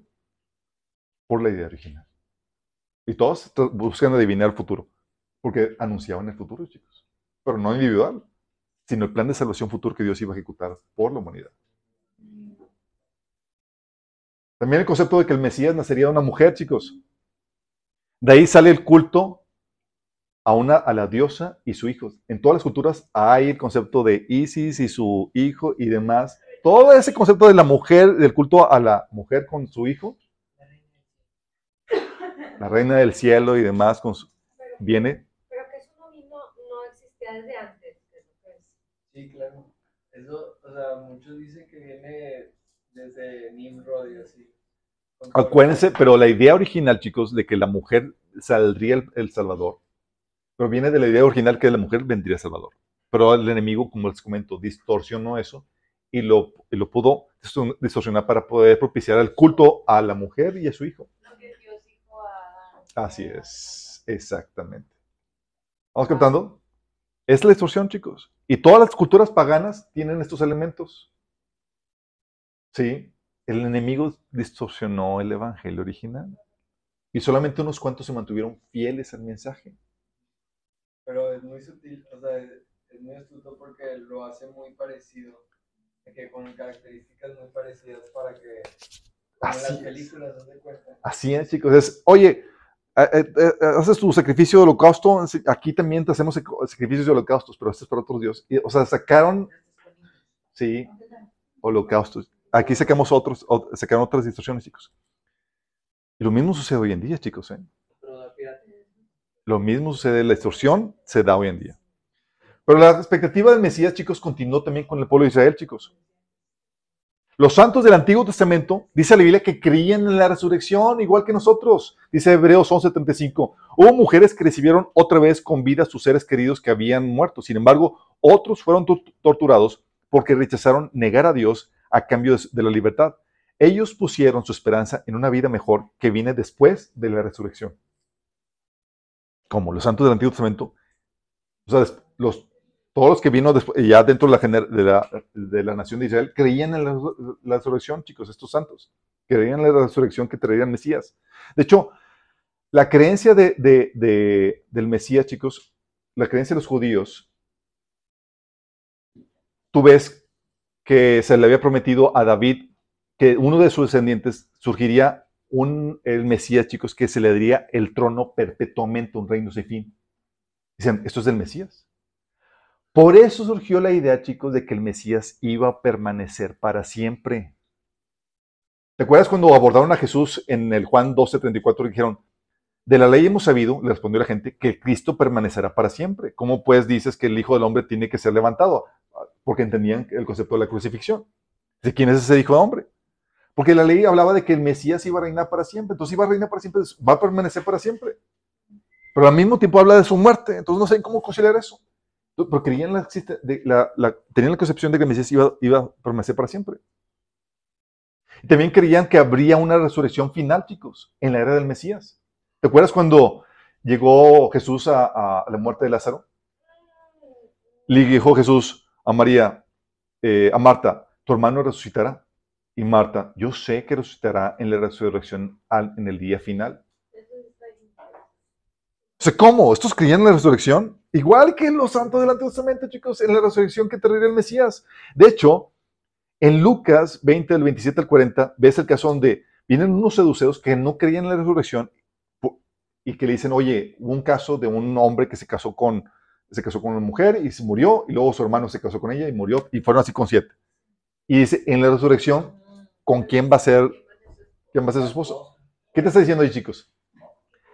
Creían en la resurrección, chicos. ¿Desde cuándo venía ese concepto, esa creencia? Desde Adán y Eva. Tal así Obviamente no todos eran partidarios. Los seduceos no creían en la resurrección, pero los fariseos sí creían en ella. En Hechos 23, del 6 al 7, Pablo aprovechó esta, eh, diferencia de creencias para armar un revuelo. Dice, Pablo sabiendo que uno de, los, ellos eran seduceos y los demás fariseos, exclamó el consejo, hermanos, yo soy fariseo de pura cepa, me están juzgando porque he puesto mi esperanza en la resurrección de los muertos. Apenas dijo esto, surgió un altercado entre los fariseos y los seduceos y la asamblea quedó dividida. Porque los seduceos, chicos, no creían en la resurrección. No todos eran partidarios. Pero la expectativa del Mesías, sí, chicos, fue rebusteciéndose y fue complementándose con la revelación subsecuente que Dios trajo en el Antiguo Testamento. Creerían que la creencia original es que vendría a, aplastaría el poder y el imperio de Satanás, la serpiente, que sería descendiente de Abraham y por medio de él serían benditas todas las familias de la tierra. Que sería un profeta que le haría las mismas palabras de Dios, como dijo Moisés, que sería un rey descendiente de Judá, pero también un sacerdote según la orden de Melquisedec, que sería descendiente de David y que heredaría el trono de David, que conquistaría la tierra, derrocaría a los gobernantes del mundo y gobernaría sobre todas las naciones, estableciendo una monarquía, teocrática. Es la, creencia que se empezó a armar, llamar robustamente en el, eh, con la revelación de los profetas del Antiguo Testamento. Él también creían que, que restauraría el esplendor, la justicia y la prosperidad de Israel y que resucitaría a los justos para participar en el reino del Mesías. Que él eliminaría el dolor, el sufrimiento, la injusticia, la opresión y no habría muerte ni enfermedad. Esa es la expectativa, chicos. Pero la expectativa del Mesías, esta expectativa, chicos, era real y, y se había convertido en algo, en una figura nacional. El Mesías se ha convertido en una figura nacional que, los, que el pueblo de Israel esperaba. Por eso cuando apareció a Juan el Bautista, ¿qué hicieron los fariseos, chicos? Le enviaron a preguntar a ver si él era quién. El Mesías. ¿Eres tú? Estaban esperando al Mesías, chicos. Era la, antigua creencia en el Mesías que habría de venir. Y Juan dijo, no, no, yo no soy el Mesías. Entonces, ¿quién eres? ¿Sí? Y aún Juan el Bautista, ¿se acuerdan? Que mandó a sus discípulos a preguntar, ¿eres tú el Mesías o tenemos que esperar a algún otro? Después de verlo anunciado como el Mesías, claudicó en la fe y le entró las dudas y dijo, vamos a aclarar aquí este asunto. Sí. Aún la samaritana, ¿te acuerdas? Que llegó y empezaron a discutir ahí y la samaritana dijo, dijo empezó ahí con sus cuestiones teológicas ahí. Pues yo sé que ha de venir el Mesías llamado el Cristo. Cuando Él venga, nos declarará todas estas cosas. Jesús le dijo, yo soy el que habla contigo. O sea, aún los samaritanos tenían esa esperanza del Mesías, chicos. Por eso también, ¿te acuerdas cuando nació este Juan el Bautista? El papá de Juan el Bautista, Zacarías, dio una profecía acerca del Mesías, porque toda la nación esperaba eso, chicos. Pero esa creencia no era propia del, pueblo de Israel. Continuó con el pueblo de Israel, pero era desde los orígenes, desde Adán y Eva, chicos. No sabían los pormenores, chicos. Aún no tenían toda la información, todavía era un misterio. Dice 1 Pedro 1 del 10 al 12, fíjate, dice, los profetas que anunciaron la gracia reservada para ustedes investigaron cuidadosamente acerca de esta salvación. Querían descubrir a qué tiempo y a cuáles circunstancias se refería el Espíritu de Cristo que estaba en ellos, cuando testificó de antemano acerca de los sufrimientos de Cristo y de las glorias que vendrían después de estos. A ellos se les reveló que no se estaban sirviendo a sí mismos, sino que les servían a ustedes. Hablaban de las cosas que ah, eh, ahora les han anunciado los que, están, los que les prediquen acerca de las buenas noticias por medio del Espíritu Santo enviado del cielo. Aún los mismos ángeles anhelan contemplar esas cosas. O sea, tenían una revelación, chicos, pero no clara. No sabían cuándo nacería, exactamente dónde nacería, quién sería parte de su linaje, en qué tiempo sucedería eso, quién sería el Mesías. ¿Cómo concilias la, descripción de los sufrimientos de Mesías con sus glorias tremendas? Sabía cosas que no sabían cómo cuadrar. Era un misterio, chicos, en, en muchos sentidos. ¿Vendría solo? ¿Vendría acompañado con otro más? ¿Vendría un profeta? ¿Vendría Elías, Elías con él? Porque, chicos, aunque había mucha revelación en el Antiguo Testamento, era solamente una sombra de lo que había que venir. Dice Colosenses 2, de 16 al 18. Así que nadie los juzgue a ustedes por lo que comen, beben o con respecto a los días de fiesta religiosa o de luna nueva o del sábado. Todo esto es una sombra de las cosas que han de venir. La realidad se halla en Cristo. Hebreos 10.1 dice que la ley es solo una sombra de los bienes venideros, no la presencia misma de estas realidades. Por eso nunca pueden eh, perfeccionar a los que se acercan para adorar mediante los mismos sacrificios que ofrecen sin cesar año tras año. No sabían los pormenores, chicos. Todavía había, era un gran misterio, pero tenían mucha información. Tú y yo tenemos, conocemos la realidad, sabemos quién es, qué hizo, cómo se llaman sus apóstoles, la redención que trajo a, a este pueblo exclusivo que es la iglesia y demás. Somos muy privilegiados en esto. Y es que, chicos, este, aunque había mucha revelación del Mesías, hubo temporadas donde vino un enturbiamiento de la esperanza del Mesías con toda la religiosidad judía, chicos. Tú ves lo que creían en Enoch, Abraham y demás, y dices, wow, estos tenían una relación impresionante. O sea, ¿qué onda que esperaba Abraham una ciudad construida por Dios? ¿Qué onda con Enoch que esperaba que el Mesías viniera con sus santos y juzgara al, mundo? ¿Qué onda con eso? Pero se perdió el, se fue perdiendo el mensaje, chicos. Fue enturbiando. Y se fue también perdiendo el significado original del holocausto ordenado por Dios y se enturbió la esperanza que se tenía en el Mesías. ¿Qué pasó, chicos? Dice Colosenses 3, digo, 2 Corintios 3 del 12, dice, dice, así que como tenemos tal esperanza, actuamos en plena confianza.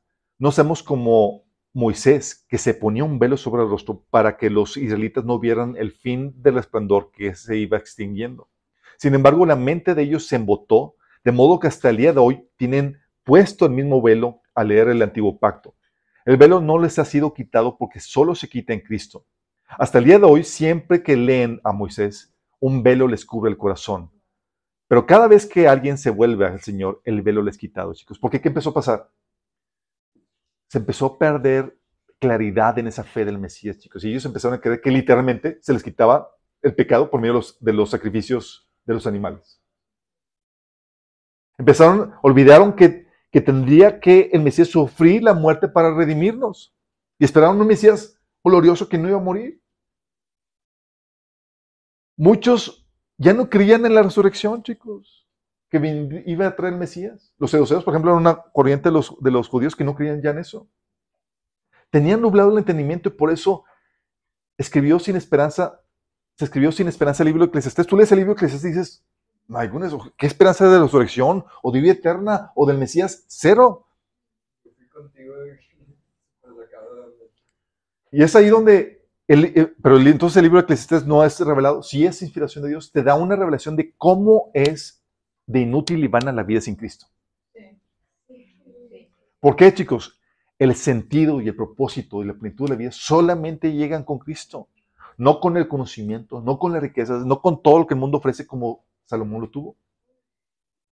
Sí. El Antiguo Testamento, con el Antiguo Testamento no podía venir la justicia, no podíamos ser justos, pero tampoco podía venir el sentido de la vida. Eso llega con Cristo, chicos. Y ese mismo enturbamiento, chicos, de la esperanza del Mesías, sucede ahora, chicos. Muchos cristianos, chicos, por ejemplo, cristianos evangélicos de los nuestros, muchos cristianos no creen en la resurrección de los muertos y piensan que viviremos como espíritus en el cielo cantando en un coro celestial por la eternidad. Canta.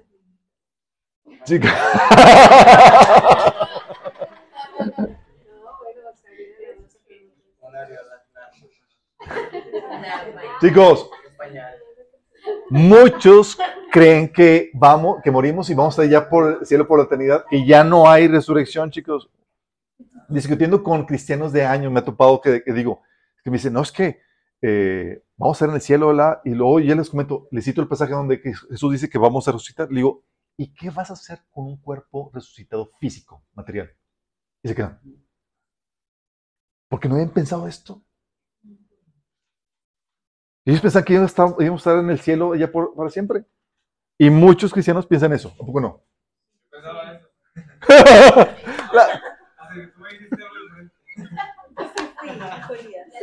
sí, muchos pensaban eso, chicos. ¿Por qué? Porque se fue enturbiando la esperanza del Mesías. O sea, en el Antiguo Testamento creían, los primeros hombres creían que el Mesías resucitaría al ser humano. Y la fe cristiana es lo que anuncia, chicos. Que sí, los que creen en Jesús, a los que estén muertos, no, no estarán muertos para siempre, sino que resucitarán. Ya lo anunciamos. ¿Por qué crees? Igual que sucedió en ese tiempo, chicos, se fue enturbiando la fe y la esperanza que tenemos en el Mesías. Muchos cristianos, por ejemplo, han desechado el reinado literal del Mesías sobre la tierra y lo han alegorizado diciendo que es algo espiritual. No, no es cierto. El Señor no va a venir, no va a juzgar. Es, el Señor ya vino a ocupar el trono de tu corazón. No de, Jesús, no de- del rey David, sino de tu corazón. Ya está reinando. ¿Sí? Nada que ver. ¿Sí? Se fue, se fue enturbiando este asunto. Muchos cristianos incluso no esperan a Jesús y han convertido la fe cristiana, chicos, en meramente un código moral. Y la fe cristiana no es un código moral, chicos. La fe cristiana, chicos, anuncia el plan de salvación. El cómo el ser humano puede ser salvo por medio de la fe en el Mesías. Un código moral jamás va a salvar al ser humano. Eso ya fue probado con la ley del Antiguo Testamento. ¿Por qué pasa esto, chicos? Porque la fe con el Mesías siempre se corrompe con el tiempo. Tiene la fe original, chicos, puesta con Adán y Adán pasándola a los hijos y demás, pero no todos aceptaron esa fe y se fue corrompiendo. Y solamente un pequeño remanente se mantuvo fiel a ella. Sucedió con esta generación del diluvio, desde Adán hasta Abraham, chicos. Sí. Se distorsionó así ya por completo en la torre de Babel. Empezaron a poner otros dioses y demás, y, que el zodiaco ya no, ya no anunciaba plan de salvación, sino que anunciaba tu, tu, suerte personal y demás. También sucedió con, con Israel, chicos. Desde Abraham hasta el Mesías hubo distorsiones, apostasía y demás. La gente no entendía con claridad qué onda con el Mesías. Muchos ya hacían sacrificios rituales ya sin esperanza alguna de algún Mesías, ni de lo que iba, y habían perdido el significado de lo que el Mesías, el Mesías iba a hacer por nosotros y lo que significaba ese holocausto a favor del ser humano. Sucedió también con la iglesia primitiva, chicos. La iglesia primitiva comenzó anunciando muy bien todo esto, chicos. Pero fue distorsionándose la esperanza y el mensaje del Mesías poco a poco llegó a su completa corrupción con la iglesia en el medievo, donde ya el Mesías no salva. Ahora tienes que comprar indulgencia. Donde lo que hizo Jesús ya no es suficiente, ahora tienes que ir al purgatorio. Donde ya no hay, Jesús es redentor solo, ahora hay corredentores y tienes que... todas esas cuestiones que fueron corrompiendo la fe del Mesías. Cosas que se dio también como en la, como en la época de eh, la generación del diluvio. Vino la reforma, pero también ha sucedido esta corrupción con las iglesias de la reforma, chicos. Con nosotros también está sucediendo esta corrupción. Donde hoy se enseña, chicos, que muchas iglesias protestantes evangélicas que comenzaban bien, ahora te enseñan que ya no es necesario creer en Jesús para ser salvo. Iglesias como la, en Estados Unidos como la metodista y, y presbiteriana además, es como que ya es, no, no, no, no prediques Jesús porque puedes ofender a la gente si dices que Jesús es el único medio para, para ser salvo. No, ahora no es como que seas bueno. O sea, los musulmanes, los budistas y más, todos vamos a ir al mismo y más. Ya la fe en la Mesías no es necesaria para la salvación. Pues se va corrompiendo, chico, la fe. Sí. Pero en cada generación, chicos, Dios ha guardado un remanente.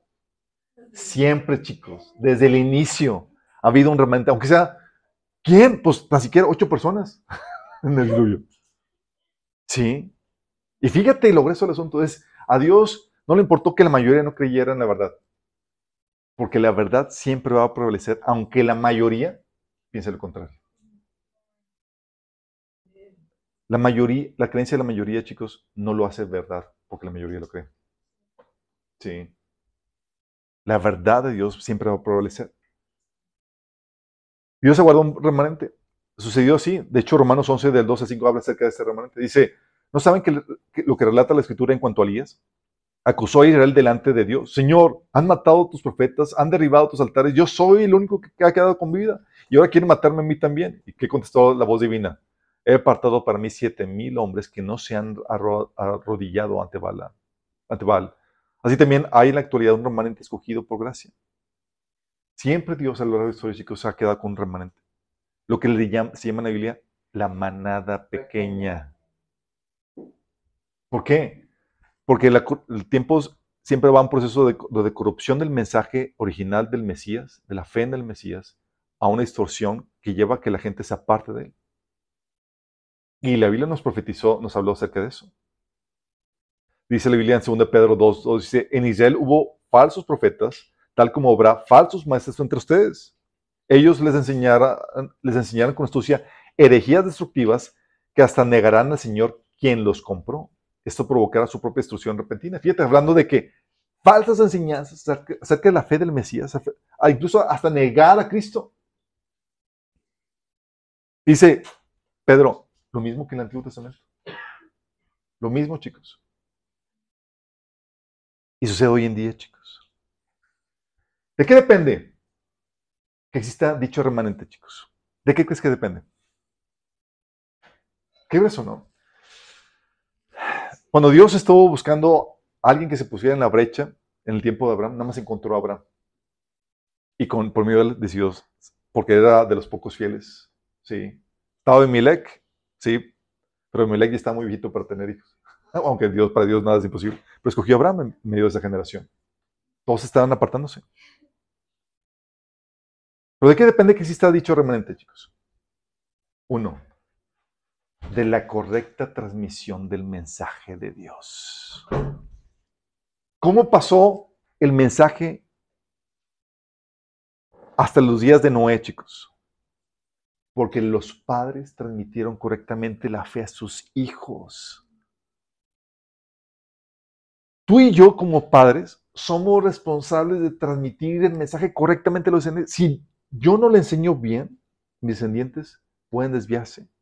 Si yo decido rechazar la fe cristiana, rebelarme contra Dios, negar la fe en Cristo, ¿quién crees que va a padecer? Todos mis descendientes, chicos. Y las naciones que se apartaron fue porque padres rebeldes que rechazaron a Dios enseñaron así a sus hijos. Pero todos al inicio eran creyentes. Y aún en el reseteo con Noé, todos eran creyentes. Pero hubo padres infieles que rechazaron a Dios y así enseñaron a sus hijos. Por eso no hay excusa, chicos. Dicen, oye, pues que nunca conocieron a Dios. Todos recibieron y conocieron el mensaje. Pero hubo algún rebelde que decidió rechazar a Dios y su mensaje. ¿Quiénes se mantuvieron fieles? Los que recibieron el correcto mensaje de Dios. Los que no distorsionaron la palabra. Los que no la añadieron. Los que no se rebelaron, chicos. Por eso decía uh, Dios a Abraham en Génesis 18, 19, yo he escogido, yo lo he escogido para que instruya a sus hijos y a su familia a fin de que se mantengan en el camino del Señor y pongan en práctica lo que es justo y recto. Así el Señor cumplirá lo que ha prometido. Fíjate, era lo escogido para que transmita esta fe a su descendencia. Porque es la forma en cómo se ha, ha llegado hasta nuestros días, chicos. Por la aplicación de, correcta de los padres y de los predicadores, chicos porque fue corrompida por los padres rebeldes y los falsos maestros. Pues a lo largo de la historia, el enemigo ha introducido falsos maestros, como leímos en, en, en 2 de Pedro, capítulo 2. Sucedieron, vinieron falsos maestros, introdujeron ideas que corrompieron el evangelio y sucede hoy en día, chicos. Por eso la importancia de mantenernos fieles en la palabra, que te aseguras de que lo que crees sea bíblico. Por eso, oye, ¿cómo es que todos ellos, esos antiguos, creían en el Mesías y de repente se perdió y se corrompió la fe? Porque no se mantuvieron fieles, chicos. Y yo, tú y yo tenemos que mantenernos fieles. La iglesia, durante la iglesia primitiva, también hubo un proceso de corrupción. Y gracias a que tenemos la escritura, chicos, que pudimos reencontrar la fe original. Cuando este Lutero se dio cuenta de que, ups, oye, nos hemos desviado. Eso no es lo que dice las escrituras. Entonces, creencias que contraponen las escrituras. Encontramos la fe original, chicos, porque se corrompió. Volvimos a la fe original. Pero corremos el riesgo de que se vuelva a perder, chicos.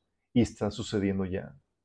Por eso, como dice 1 Timoteo 4:16, ten cuidado de ti mismo y de la doctrina y persiste en ello. Si haces esto, te salvarás a ti mismo y a los que te escuchen. Comenzando por tus hijos. Fíjate, dice, mantente fiel, chicos. Judas te dice por eso también que quiero rogarles que luchen ardientemente por la fe que una vez fue dada a los santos. El celo por la doctrina, chicos, correcta. Por eso es vienen, leer la Biblia, en buscar capacitarte correctamente, porque en tiempos de apostasía, chicos, lo más fuerte es el engaño, que ha corrompido la fe a lo largo de, los siglos, desde el comienzo, chicos. ¿Cómo es que todos fueron creyentes y luego se apartaron? Por las falsas enseñanzas que se introdujeron a lo largo. Las falsas enseñanzas introducidas por demonios, chicos. ¿Cómo se apartaron? ¿Cómo es que terminaron adorando a otros dioses y todos eran creyentes? Por las falsas enseñanzas. Padres rebeldes y así enseñaron a sus hijos inspiración demoníaca. Y dice también Pablo eh, a Timoteo que en los últimos tiempos volverá a suceder que vendrán enseñanzas inspiradas por demonios. Sucede lo mismo, chicos.